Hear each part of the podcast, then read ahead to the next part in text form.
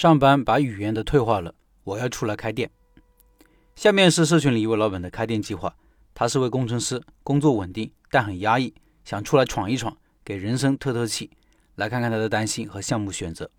他说：“老陈你好，听喜马拉雅一小段时间了，也去看了你发的抖音。很多年前就想开家小店，跟家人提过，大家一致认为创业失败率太大，创业存活率可能不到百分之五，还不如打工。”说来说去，其实还是自己也有类似的想法。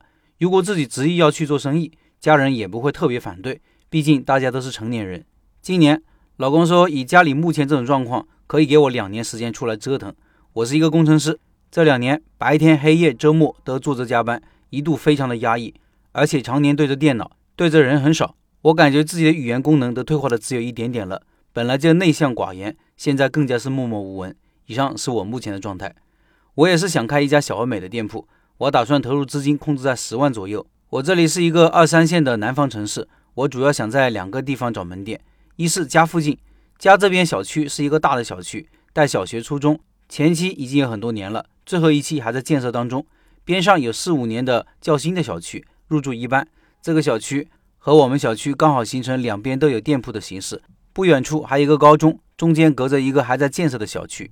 还有另外一个地方，就是成熟的商圈，有十来年了，人气很旺，各种店铺都很多。服装和一些健身器材店生意不好，我留意了那里已经有几家甜品店，在商场里面的甜品店生意都很清淡，生意火爆的是在商场和商场连廊处两家开放式的甜品店，每次路过都人气很旺，小女生情侣不少。面馆生意虽然口味不好，但是饭点的时候人也挺多的。小区位置的店铺租金每年八万左右，成熟商圈应该会翻几倍。具体还没去问。以上是选址方面的，在项目选择上，我有三个方向。第一是开文具店。据我观察，在我们这边的小区的文具店店铺生意清淡，对面在学生午托上学路上的店铺生意要好很多。这个客流量还有待观察。周边已经有五家文具店，竞争比较激烈。八万的租金对文具店来说也可能比较难挣到钱。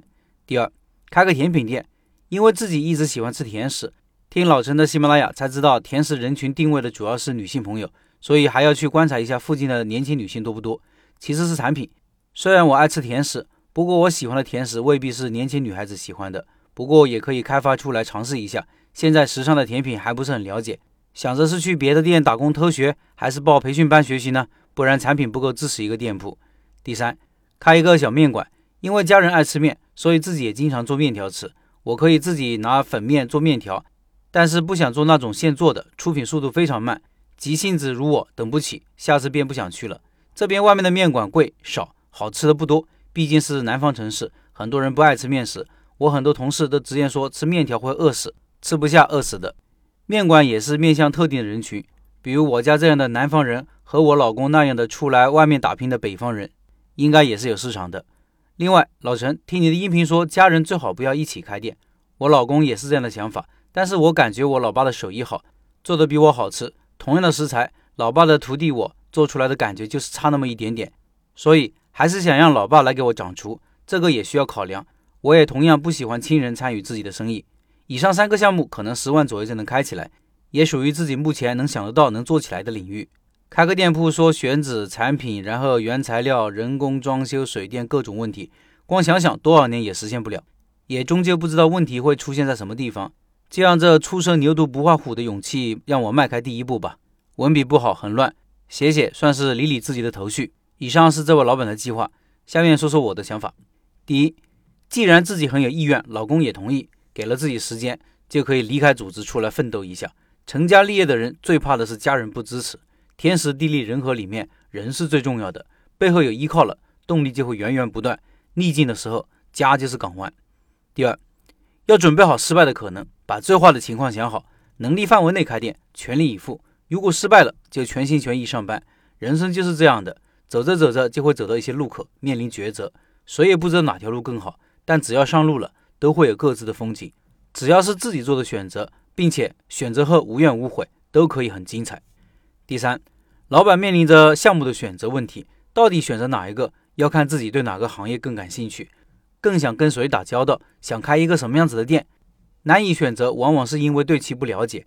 我建议老板接下来的工作就是对目标行业进行更深入的了解，比如文具店，可以跑跑文具批发市场，考察下文具的加盟品牌，和学生们多多交流。也可以去一家甜品店或者面馆打打工，到其他城市做得好的甜品店、面馆看一看。随着认识的加深，选择的方向会更加清晰。第四，和家人、亲戚、朋友不是不能开店，而是要约法三章，职责明确，不能感情绑架。如果开面馆，让爸爸帮忙做产品，我觉得很好呀。小个体的早期，家人的帮助还是很重要的。第五，开一个店，前期的顶层设计最重要，其次是后期的运营和宣传。什么选址、装修、人工、水电，这些都是小问题。